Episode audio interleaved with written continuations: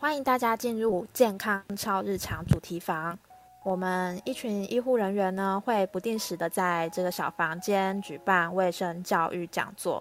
请大家按上左上角的小绿房 follow 我们。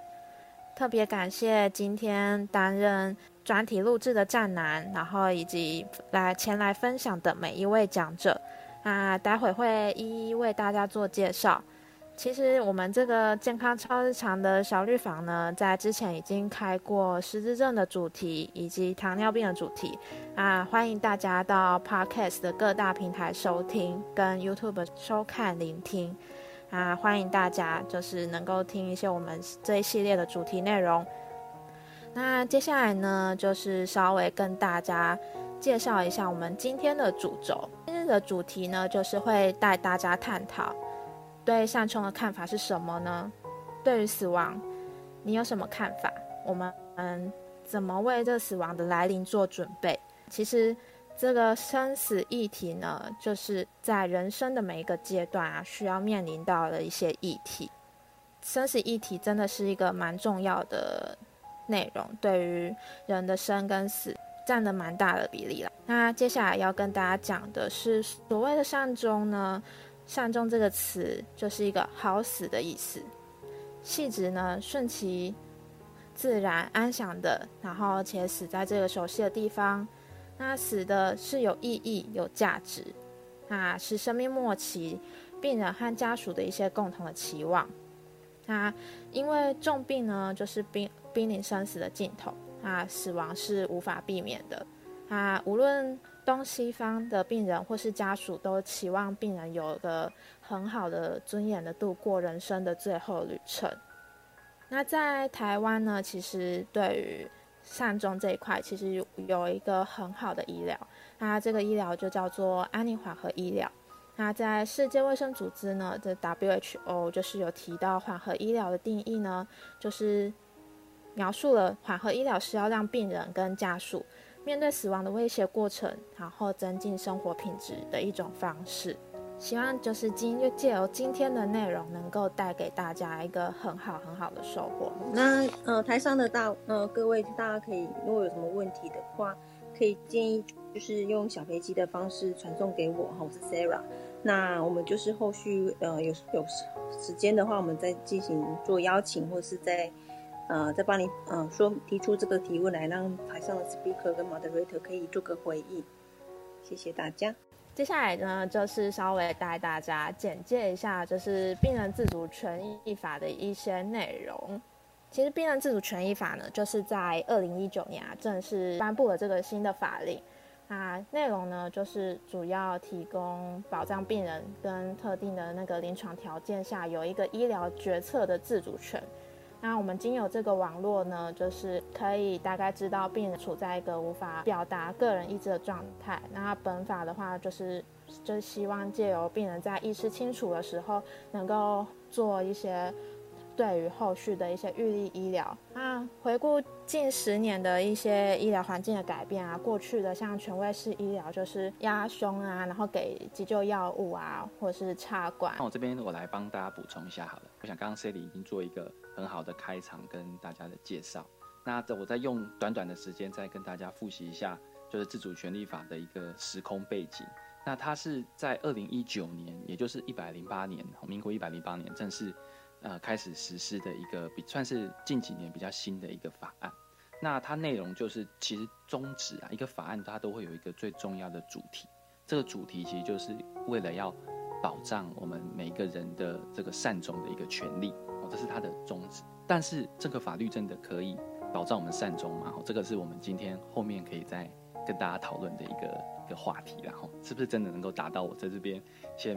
打一个问号。那但是为什么会有这个法案诞生？我们就要去想想它背后的一个意义。因为其实我们相信以前大家小时候可能也都看过医生。其实，在过去的时代哈，可能呃十几二十年前是权威式的医疗，也就是说，医生说的话就是圣经哦。医生告诉你的事情，说一就是一，说你没有第二句话，叫你吃药就吃药，叫你打针就打针，不要啰嗦。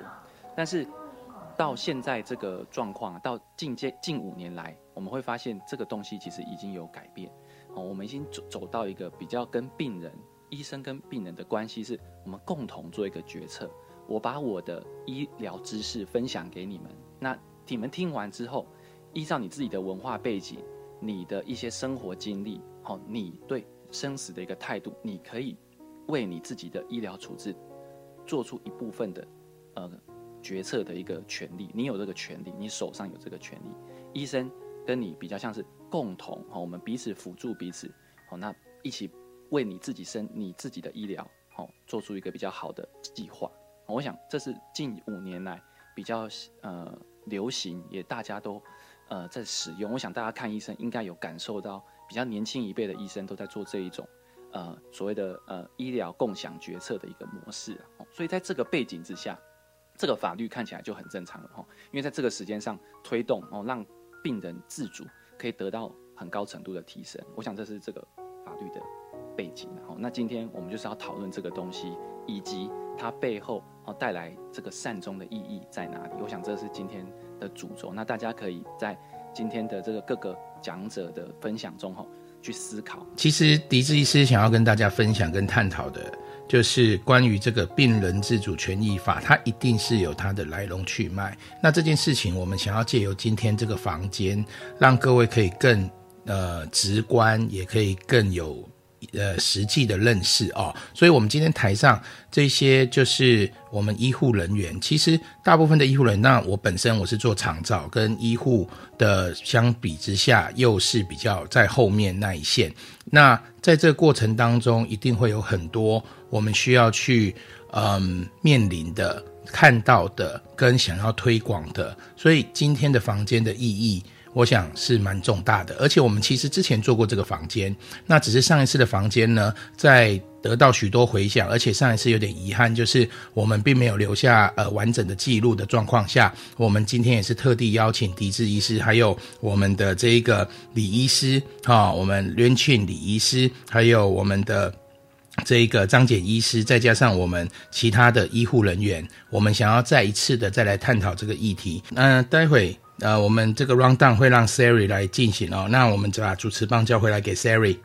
接下来我想问，请秦医师对于我们今天的主题有什么样的看法？就是可以稍微跟大家介绍一下。我的话，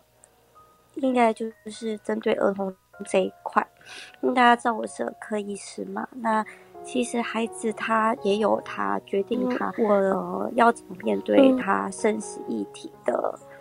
呃，权利。那前面的医师跟医护人员分享完之后，我最后针对儿童的这一块，再跟大家做一个比较综合性的讨论。谢谢我们晴晴医师。晴晴医师本身是在那个专攻儿科这一块的，相信儿科对于生死的议题其实也蛮重视的啦。那希望待会呢，我们也有一趴，就是也欢迎晴晴医师稍微分享一下对于儿童的死亡看法，还有他们的针对儿童善终的部分。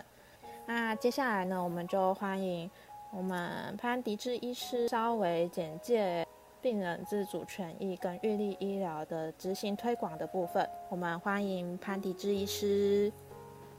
呃，刚刚已经跟大家先简单的介绍病人自主权利法的背景，那它到底内容在讲讲什么？其实我想很多人应该都还不是了解的非常的透彻，所以我在这边再很快速的跟大家简单的呃去。介绍一下这个东西，病人自主权利法里面其实最主要就是在讲说，我们呢在推行一个东西叫做预立医疗医嘱，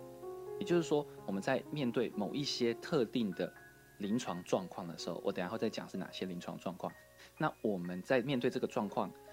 的时候，很高几率会陷入一个呃意识状态不清，也就你可能是在那个时候是昏迷的，或者是你没有办法去自己做决定。那我们可以预先，也就是说，在进入这些条件之前，我们现在是清楚健康的状态，我们可以先去为这个东西做好准备，先想好我们要希望接受什么样的医疗，我要不要插管，要不要急救，要不要插鼻胃管，哦，要不要打点滴，要不要打抗生素，这些选择其实都可以在某种程度上你可以注记下来，并且上传到健保卡上面，以后。发生这些情况的时候，我们就可以插健保卡，医生就可以了解，那就可以遵照你的意见去，呃，避免做出一些你不想要的医疗行为。我想这个背景是这个样子。那提到要签立这个预立医疗医嘱呢，我们就必须要往前，必须要经过一个咨商，也就是说你要跟医生、护理师、心理师、社工师一个团队做的一个咨商之后，了解这个背景，然后把它签下来。所以这个法律就是在把这个规则定定出来。那简单的步骤就是，假设我今天要签这个预立疗医嘱，那我就先找到我自己在哪一个县市。那假设我是在桃园，那桃园呢有很多机构，比如说医院、哦诊所、地方诊所，哦都会有这个合作的机构，这个到这个卫福部的网站都查询得到，哦只要 Google 这个预立疗医嘱的机构，那你就可以依照县市去找到你自己的资源，找到之后呢，去跟他预约，预约之后就会有人跟你去介绍这个东西在干嘛，也就是会讲我刚刚类似我刚刚讲的那些东西，接下来呢。我们就可以去签，大概跟这个团队资商，大概花一个小时的时间，那把这个预立属于你自己的预定医疗一组签出来，最后上传到健保卡注记，其实整个流程就是这样这么的简单。那只是呢，我要跟大家讲一下，有一些小细节，就是呃，在签这个东西的时候，必须要呃你的本你本人签，而且当当签的当下，你必须要有一两个陪陪同你的人。其中一个要是你的二等亲，另外一个呢是要是你的一个见证人，不管是朋友也好，或者是你外面找的一些公证单位的公证人，都可以。然后经过刚刚的团队智商之后才可以签，这是他的前面的必要条件。哦，所以这个是签立的一个基本背景。那呃，再来就是我刚刚说的签的内容到底是什么？主要呢，我们会有五种临床条件。达到之后就会启动你签的这个医嘱。那有哪五种呢？第一种就是所谓的末期病人，也就是你是可能是癌症末期，或者是你是非癌症，比如说你是呃严重的心脏病、肾脏病，或者是呃一些呃神经病变，哦导致生命进入到最后的一段时间的时候，这你当初签的这个呃预立疗组就会生效。可能你呃你不要插鼻胃管，哦你不要打点滴。那我们就会遵照你的意愿去执行。那第二种情况是，呃，昏迷不可逆转的昏迷状态，哦，那可能是因为外伤，哦，或者是可能是因为疾病，哦，导致你是完全不会醒来，哦，那这种状况也会启动。那第三种是什么呢？第三种就是植物人状态，好，那就是植物人，我想大家应该是都这个名词大家都不陌生啦，我就不多做解释。只是呢，会需要神经科的判断哦，去确定你是一个不可回复的一个状态的时候，那这个条件也会启动。那第四种就是所谓的非常严重、极度严、极重度的失智症哦，那这个状态你可能已经是卧床哦，那没有任何的呃反应哦，那这个时候呢，也你当初有如果有签立预疗预立医疗医嘱的话，我们也会遵照你的意愿哦，那不去执行一些你不想要的医疗。那第五种就是政府公告的疾病，那这这个部分大家可能比较模糊，然后，那目前公布的大概有十三还十四种的疾病，主要都是一些罕见疾病，像是亨丁顿氏舞蹈症啊这一类的，大部分都是神经性的那种退化疾病，有点像渐冻人这种比喻，我想大家都会比较理解，就是他很早就诊断，但是没有很好的治疗方式，随着时间他一定会慢慢慢慢的退化走向死亡。那你可以在你。人还很清楚的时候，哦，就可以先做好一些医疗决策的决定。那到真的到你呃比较后呃生命比较末期的时候呢，那就会被启动这样子。哦，我想这个大概可以执行的这个条件是这样。那你内容刚刚讲了很多插管电极呀，跟这个鼻胃管，那你实际真的比较细节的到底有哪些可以选哦？这个其实我。在这边，如果赘述的话，会觉得觉得有点太多。然后等大家如果真的有兴趣，在咨商的过程，医生、护理师、社工师、心理师都会很详细的跟你做解释。我想这边就先不赘述了。对，然后不过我想等一下应该大家会有蛮长的、蛮多疑问，因为这个预立医疗医嘱啊，常常跟一些名词搞混，像是呃 DNR，哦，像是安宁缓和同意书。哦，安宁缓和意愿书好了，或者是呃安乐死，哦这些这些名词，常常都会被混在一起，大家不太知道哪个是哪个。然后有些之签这个东西要花钱，有些不用。我想这大家应该很容易搞混，所以等一下我们可以一一的去为大家稍微呃分析一下到底差别在哪里这个样子。然后我再分享一下目前这个玉立医疗一组执行的一些困难点。我刚刚有提到，呃，玉立医疗一组的话，它必须要有见证人，而且要有两两位，其中一个要是二等亲。那在签这个玉立医玉立医疗一组的人啊，大部分都是不希望连累家人。或者是其实他根本就没有家人，所以找不到见证人是第一个困难点。常常要来签，就发现哎，我没有见证人呢，那就很抱歉不能签。那第二个是签这个东西其实是有费用，哦，那这个整个智商的过程啊，它有人力的成本，所以大概要花三千到三千五百块。那有些人他可能是低收入户，哦，那即使有补助，他这个费用对他来说还是太高。那他宁可选择不要钱，然后第三个就是宣导不足了。哦，那其实在场我相信进来听的人，很多人也根本不知道这是什么东西。哦，所以，呃，其实你看从二零一九年开始到现在已经很久了，到现在还是有非常多的人不知道。哦，所以这是宣导上的一个问题。那为什么宣导会不容易？因为台湾人，哦，台湾的社会真的是比较年呃年长一辈人比较避谈死亡，哦，会觉得这是。不吉利的东西，讲这个干嘛？哦，即使心里偶尔会想，可是真的要跟别人讨论的时候，又很、很、很害怕，哦，很、很不希望可以去谈这件事情，所以推在推广上会有一点困难。那另外就是也很容易跟其他的东西搞混。那我刚刚也讲，DNA 这些东西都很容易搞混。那再来就是最后一个是我签的这个东西，真的会被执行吗？哦，我说我不要插管。到时候真的发生的时候，真的就不插了吗？哦，会不会其实我签了也没有用？真的，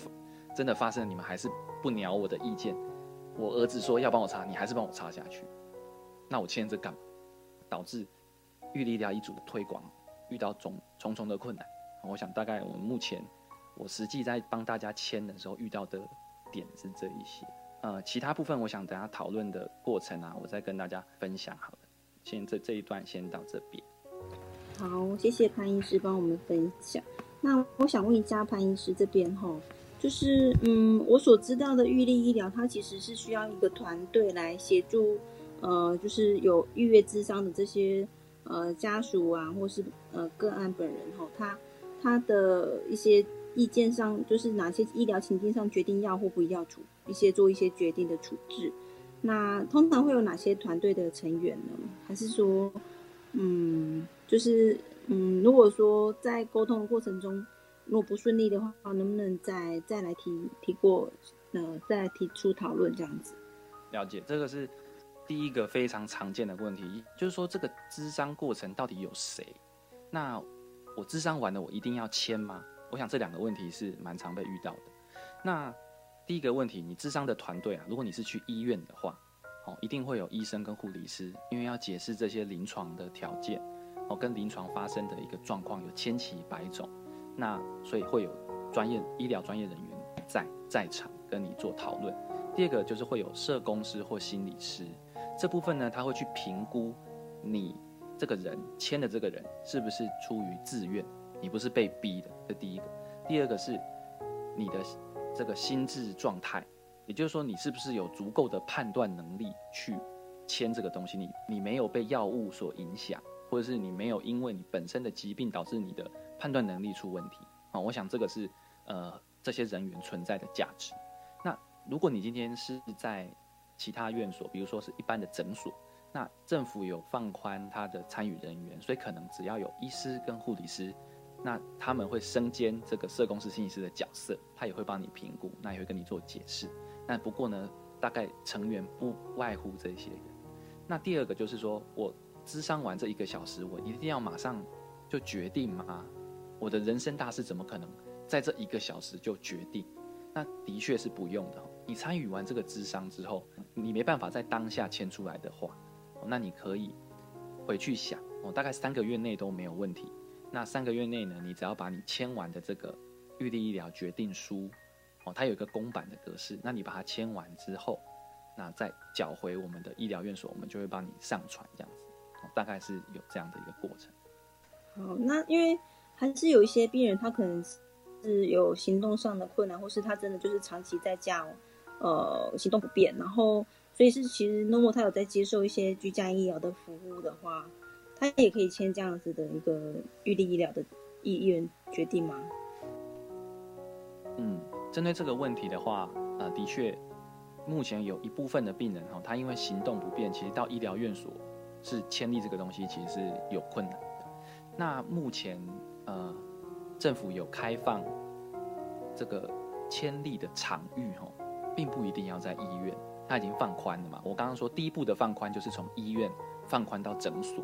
那诊所一般诊所如果他有资格，他有去上课，有通过训练的话。他可以在诊所完成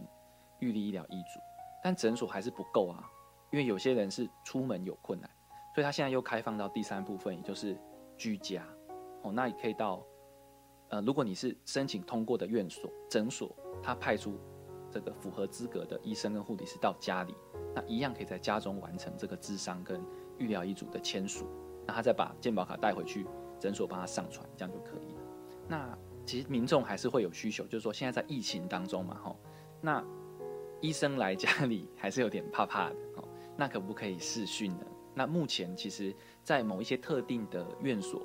像据我所知，桃园荣总哦，他就有通过这样的视讯的一个方案。那我近期有参与他们一次的这个视讯的 ACP，也就是视讯的预立医疗医嘱的签署，哦，这样也是一个，诶，蛮特别，就是在这种特殊状况下产生的。方式就现在也进步到可以用视讯来完成。谢谢潘医师。那嗯，我们台上的 speaker 有没有人要提问的？我才稍微提问一下好了，因为我刚好今天上就是在上大夜班的时候，刚好遇到一个病人，然后简单的介绍这一个病人哈，他的话是一个肺结核的病人，然后是开放性的肺结核，然后他就是。肺结核的那个核酸杆菌啊，就是验出来是四价，其实是蛮严重的。那病人本身也有，嗯，肺积水的部分，然后意识状状况就是瞬间的改变，然后让家属措手不及。然后家属啊，就是一直觉得就是插鼻胃管、插尿管，就是。等同于卫生医疗啦，然后他们就会认为说，哎，你签了放弃急救医书，就等同于预立医疗。那我其实今天早上呢，跟他解释了一番后，他就终于把那个放弃急救 DNR 跟预立医疗再弄清楚了。他想问说，这两者有产生什么样的差异呢？好，所以 Sally 应该主要是问说。呃，DNR 跟预立医疗医嘱的差异嘛，对不对？对。那一般我们 DNR 的那个呃直觉翻译就是呃不不急救同意书嘛，吼。那所以说它其实里面哦，它规定的非常的明确，它是在病人有这个不可逆转的生命末期状态，哦，或是危呃极度危险的一个生命状态，而且。据医师判断，以恢复的可能性极低，好的状态下才能启动。那启动的内容，也就是说，不做一些轻呃可能压胸电击，哦心心脏按摩，哦心脏电击机，然后强心剂的使用，哦大概就只有这些范畴。那诶，所以启动条件非常的严格，哦，不像预立医疗医嘱我刚提的有五种临床条件嘛，吼。这个 DNR 只有在我刚刚说的，呃，确定不可挽回生命末期，而且合并就是极度严重的一个状态，跟多重器官都已经衰竭，这种状态它才会启动。那做一般假设我们一个病人他是院外的心跳停止，哦，送送进来医院，我们根本搞不清楚他的病况，没办法判断他的生命到底是不是呃不可挽回，所以这个时候 DNR 大部分时间是不会启动的。也就是说，从急急诊送进来的这些急救患者，基本上都会把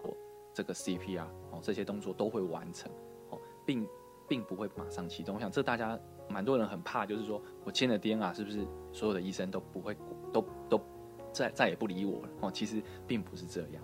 那预立医疗医嘱跟 DNR 的差别在哪里？就是说，预疗医嘱主要他在探讨的是刚刚我说的那些，有可能会陷入一种呃，你的人的意识不清哦，那你的这个生命在最后一段时间，但不是到最尾端最尾端，那这个中间你可以选择你不要做一些延长无意义生命的一个医疗行为哦，你可以去选择不接受哦，你有一个不接受医疗的一个权利哦，大概是这个样子。这个法律主要是要维护这个，那它的等于是它的范畴更广，时间拉得更早，而且你一般的我们签署的时候是在你非常清楚，然后人比较健康的状态下去签出来，大部分的时候是这样，差别是在。谢谢潘医师的那个补充，我觉得 Sally 这一题问的很好，因为我觉得民众很常在 DNR 就是不实施急不实施急救这个点跟我们新的这个病人自主法。病还病人自主法跟预立医疗的这个这一个部分会很容易混淆哈，因为其实，在常见的 DNR 签署的情境，就是说像在急诊室，然后病人已经重症，然后昏迷，然后可能会会请家属去签这一个部分。那呃，我据我所知，呃，潘医师上次有跟我们分享过，其实有两个版本，然后等下再请潘医师帮我们补充。那其实 DNR 它只是在你生命很紧急的状况下有。面临垂危的时候，另外一种情况会遇到，也是在加护病房的时候，就是呃，通常会比如说家属会接到呃加护病房的通知，说他可能已经属于那个呃严重的不可救治的情形下，然后会请家属来就是做这个签署的动作。哦不，一般送进去加护病房就会要求提提醒他们家属是做这个签署的动作，因为加护病房的病况可能就是比较危急的状况。那我们可以请这样这样潘医师再帮我们做一下补充跟说明。因为我觉得这一块民众是很容易混淆的。好，好，好，那我再说明一下，刚刚提到那个 DNR 只有在只有一些内容嘛，就是可能呃插管哦，然后电击压胸哦，强心剂这些东西。那预立医疗医嘱我刚才说的范围其实很广，它可以牵涉到鼻胃管的使用、人工营养的给予点滴哦、抗生素、输血洗肾哦，然后。当然，插插管电极这些也都包含在内哦，所以范围更更广，你可以有的选择更多，而且你可以选择我只要我都不要给，都不要给我，或者是哪一些给我，哪一些不不要给我，甚至给我多少时间，也就是说，我可能让我给我一个礼拜哦，那我过了一个如果超过一个礼拜都没有改善，那我也不要了哦，这都可以比较弹性的有选择。可是 DNR 就是 yes or no，要或不要。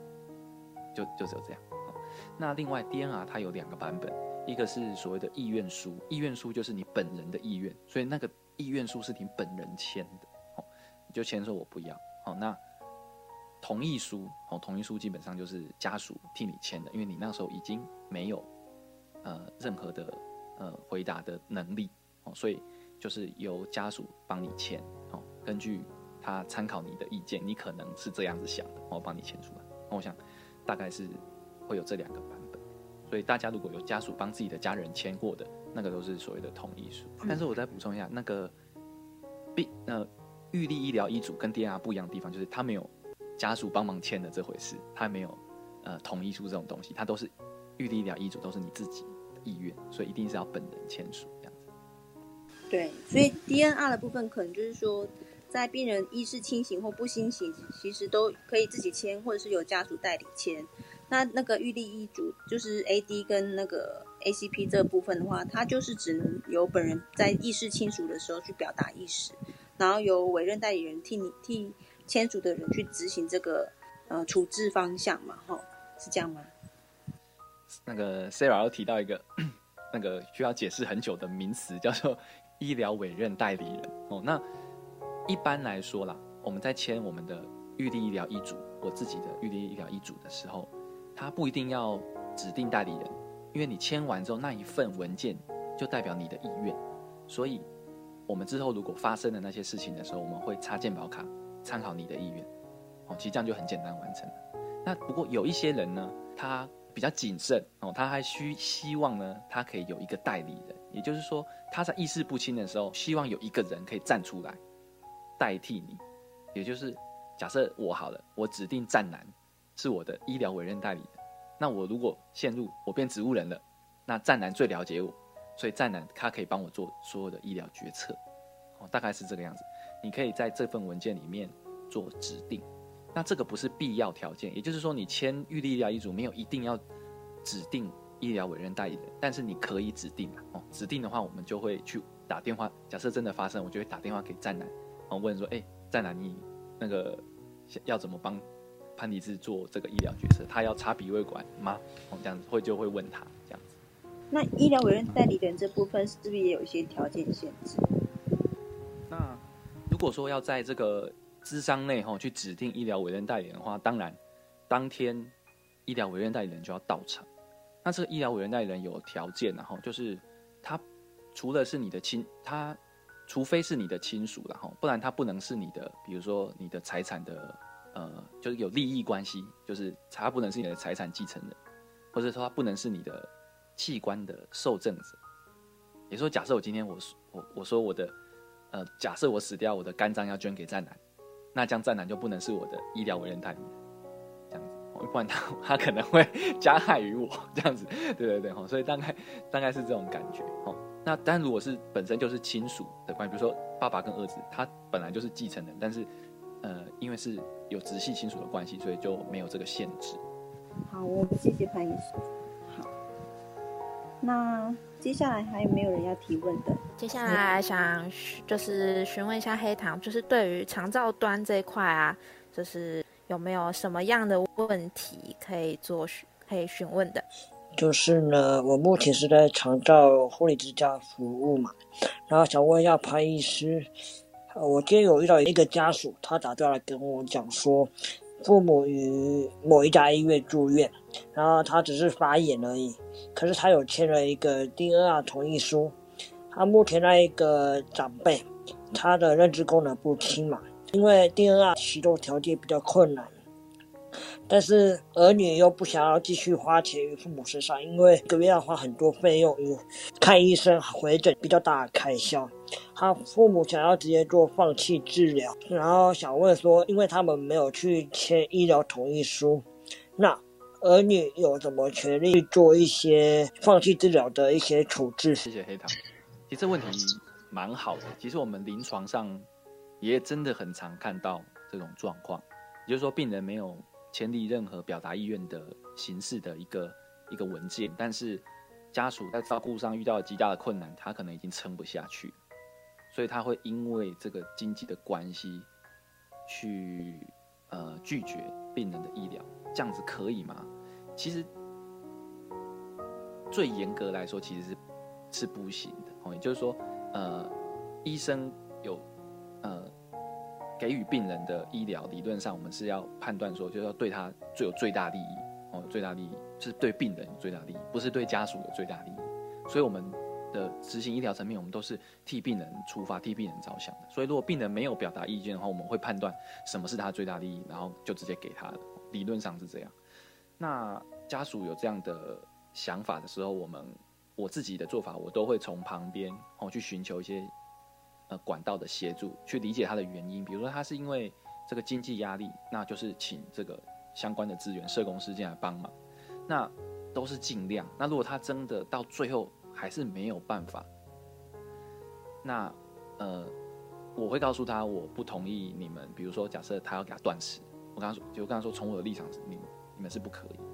但是如果他们真的在我不知情的状况下处理，我也没有办法，呃，去阻止或什么。所以，诶，这个部分是一个比较困难的点。不过，呃，我的我的想法会是这个样子。好的，谢谢潘医师。我自己也是一名社工，我后来的处遇方式，将他跟这个家属建议说，可以请他去身体监护宣告。就可以由家属自己去做决定了。台上的 speaker 还有就是这什么样的问题呢？可以提出来。嗯那我来问一下哈，潘医师，你你嗯，因为我相信楼楼下应该也有呃，台下还是会有一些人对呃预立医疗啊这一块跟呃安宁呃不是就是就是刚刚讲的那个就是安乐死的一个部分的差异点。我相信楼下的民众应该还是有人有有好奇。可以帮我们简单说明吗？这个话题超难讲的。不过，大家只要先知道一个最重要的点，就是安乐死在台湾是不合法。当然我知道有支持者也有反对者，哦但是终归现实面，哦，就是说台湾是没办法执行安乐死。那有些人就会问说，那这个预立医疗遗嘱是不是就是变相的安乐死？哦，其实你仔细去了解它的背后的这个核心的概念，其实是呃不太一样的。那安乐死它其实是呃，你把它翻译成白话一点，它就是一个呃人工加速的一个死亡。哦，也就是说，你本来的死亡的时间，我们把用透过人工的方式把它往前拉，哦，来缩短后面承受的痛苦。那预立医疗医嘱呢，它是不延长，也就是说，你我们没有把你本来的这个呃时间，但是我们也不去加工去延长。哦，所以很简单，一个是加工缩短，一个是加工不加工延长。我想大概是这样的概念。这样比较简单讲，大家会比较比较呃，可以马上明白。对对对，我觉得这个解释真的很精辟耶。好的，那我可以再问第二个问题吗？好啊，好，就是说，在先在场见证人必须要一个是二等七以内，一个是任何一个人都可以。那想问一下，假设是独居长辈，他六七十岁，可是没有小孩，然后没有父母，但是他认知非常清楚。那他想要自己跑到医院去签，就就是完全没有办法让他签吗？我真的非常喜欢黑糖，我问的问题都真的超棒。那就是呃，其实政府后来有帮这些人解套，因为真的非常多这一类型的人，哦，尤其像一些农民老伯伯，他根本就在台湾没有家人，那要两个，一个要亲属怎么办？哦那其实有一些淡书，比如说你是独居，哦，或者说你跟你的家属是失联，联络不上，哦，那可以提出相关证明的话，这个规则是可以被打破的，也就说说是还是可以签，但是你还是需要有两位见证人，也许是你的朋友，那也许是公证人，哦，来帮你确定你在这个自愿的情况下去签出来的，哦，只要这样就可以了。所以没有亲属，找不到亲属，但有提可以提出证明。的话是 OK 的，这个规则是可以被打破的。好的，谢谢医师。再还有一个问题，就是说，假设我在二十岁的时候已经去医院去签了一个叫做呃 DNA，但是我后来三十五岁的时候又去签了医疗遗嘱，可是我医疗遗嘱的内文跟 DNA 有相违背。那到时候电保卡注记里面是以哪个为主？然后相反之的话，那怎么办？哦，这个问题也非常好哈，因为我知道我们我们要知道我们人的意愿是可以改变，不可能我一辈子我三十岁、四十岁、五十岁，我对人生的想法都一样，所以这个东西一定要是可以改的，不然就太没有人性。所以预立医疗遗嘱是可以改，DNA 也可以改，所以呃，一般我们就当然会以时间最近的。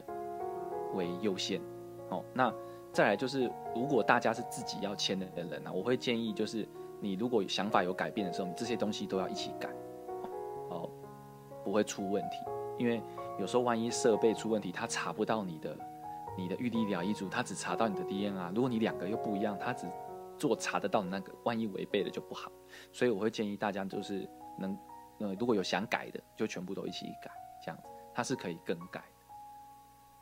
对，那我我再补充一下，呃，原则上要改的话，还是要到你原本签署的那个单医疗院所去去做修改，对他们才比较可以完整的做协助，才会知道你前面的状况的部分。然后我再补充一下，就是，呃，如果你在真的启动的当下，哦，遇到要启动的状态了，你其实意识还清楚的话，医生他会跟你再确认一次。就说哎，圈圈圈，比如说哎，那个呃，潘女士，我查了你的预立医疗医嘱，你在这个你现在的状况下，你是不要这些对吗？你同意吗？哦，是不是对的？然后你如果想改，你在那个最后的瞬间，你还是可以改哦。所以呃，大家可以不用太害怕，说我是不是签了像签生死状一样，签了就就就呃不能再改，这样其实是可以改的。好的。谢谢医师。后一个问题就是说，假设我在台北签了医疗遗嘱，然后我的那个医疗代理人是台北我很信任的一个医师，但是呢，我去台南玩的时候，我在台南车祸，我变成已经变成植物人医嘱的那个效力的时候，可是我的那个医疗代理人刚好又出国或联络不上，然后那要怎么要去执行我后续的医疗行为？好，这个问题也也很好。那我们刚刚说，我们签立医疗决定书的时候，我们可以选择委有一个医指定一个医疗委任代理人，或者没有都可以嘛。那所以说，必须的是你会签下那个医疗决定书。那假设你我今天指定了战男是我的医疗委员代理人，可是我出事的时候，战男该死的居然没有接电话或联络不上，对，他可能出国了，哦，我去带团了，嗯，对，去带团了，哦，那玩差赛那。没关系，因为医你当初有签医疗决定书，所以医生会依照你的医疗决定书的内容来做执行。那万一另外一种状况就是，我还是想要有一个委任代理人帮我啊。其实医疗委任代理人不可以不止，可以指定不止一个，它是可以有顺位的。所以我可以是战男哦，或者是可爱战男哦，帅帅战男哦。三八战男就是用一个顺序可以排个顺位，哦，那我们就是总是呃，我们就会照顺位去联系。那你可能排三个，第一个没联络到，可能联络到第三个才有，那就是以第三个呃呃联络到的医疗委员代理人来帮你做决定，哦，大概是这样子。好的，好的，谢谢医师。嗯，谢谢那个佩糖很棒的提问。然后我们也有另外一位长照的伙伴 Vincent，有没有要提问？可以。嗨，大家好。哎，那个我会想问潘潘是一个问题，就是，呃，我以前啊，我在一个长照机构里面担任照服员。好，那我我们这个长照机构呢，它是比较特别一点点的。那，呃，我们的长照机构是允许住民可以在我们的床上往生，就是不会。就是如果说他已经有签署 DNA 的一个情况情况之下的话，他是不用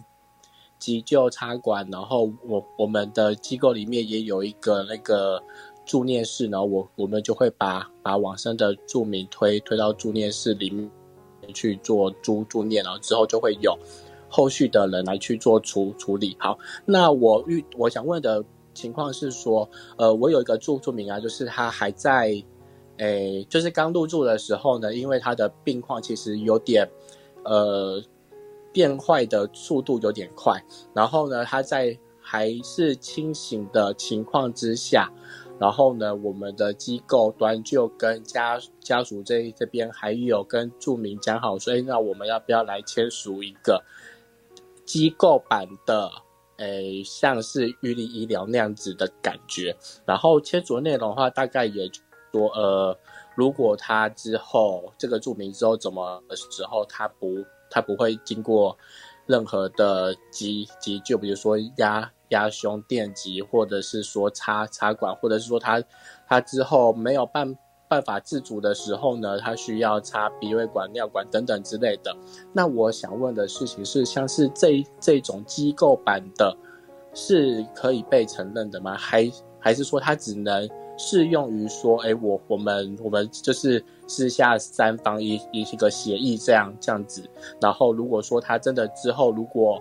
因为病况的关关系转外院的话，这个这个这个情况也不能够做做使用这样子。谢谢。呃，如果是 DNR 哦这一类型的文件的话，呃，应该是 OK。但是如果是预预立医疗医嘱的话，它比较严格，它是必须要有。上课训练过的专业人员，哦，组成一个团队，而且有跟卫生局报备，哦，确定你可以执行，然后你才能够去帮，呃，病人签出有被承认的预立医疗医嘱，哦，所以说如果在机构这一方啊，如果有想要签署的话，有几个方法，一个就是我们机构自己，呃，如果有里面有医生、有护理师、有有社工师的话，那你们可以试着就是申请成为。这个可以签立的的机构，据我所知，有一些这个荣民之家，然后他他是推广的蛮蛮成功，那也有这个呃都有怎么讲成绩优异了哈，他们签署的速度我们都追不哦，大概是这样。那或者是另外一种方式，像我们的我我服务的单位的话，我们是有去机构，呃，或者是病人的家里去帮忙签这个东西，所以等于是我们外派哦到你们的机构去，有有想要签的个案，我们去帮忙做这个智商，然后完成签署跟健保卡上传的动作哦，这个部分的话，呃，都都可以协助这样子。是，那因因为我们的机构就是呃，在跟这个住住民讲的时候，其实是，呃，我据我所知的话，我我们机构是没有那个预立医疗的。就是有有认认认证过的啦，但但是也就是呃，有点像是三方协议那样那样子啊。那是不是这种的这种行为的话，就是只能够说，哎，就是因为我们的机构是可以允允许注明就是往生在床上的，所以所以这样子的概概念上的话，其实是 O OK 的。其实也 OK，因为 我们病人他终究有。自己身体医疗的选择权。假设他今天在呃机构里面发高烧，然后很不舒服，但是他说你们不准送我去医院，然后他最后这样因为这样子而而离开的话，其实呃整个流程虽然会听起来说你好像应该要送他去，可是呃目前的执行状况其实还是有很多类似的状况发生，其实也。也是 O 也是 OK 的啦，我们就是尊重病人的的的的意愿，不过这部分就是会有点灰色地带这样子，就到底什么时候应该要送，什么时候 应该就尊重他的意愿，其实没有一个人可以说的很很准，然后不同的状况有不同的的解法，所以嗯，因为这比较灰色，所以可能没办法给太太直接的答案。对，呃，是不不过这个的一个主要的目，一个主要的东东西，也就是。这个著名或者说这个病人，他的意识是很清楚的情况之下，才才能够这样做的。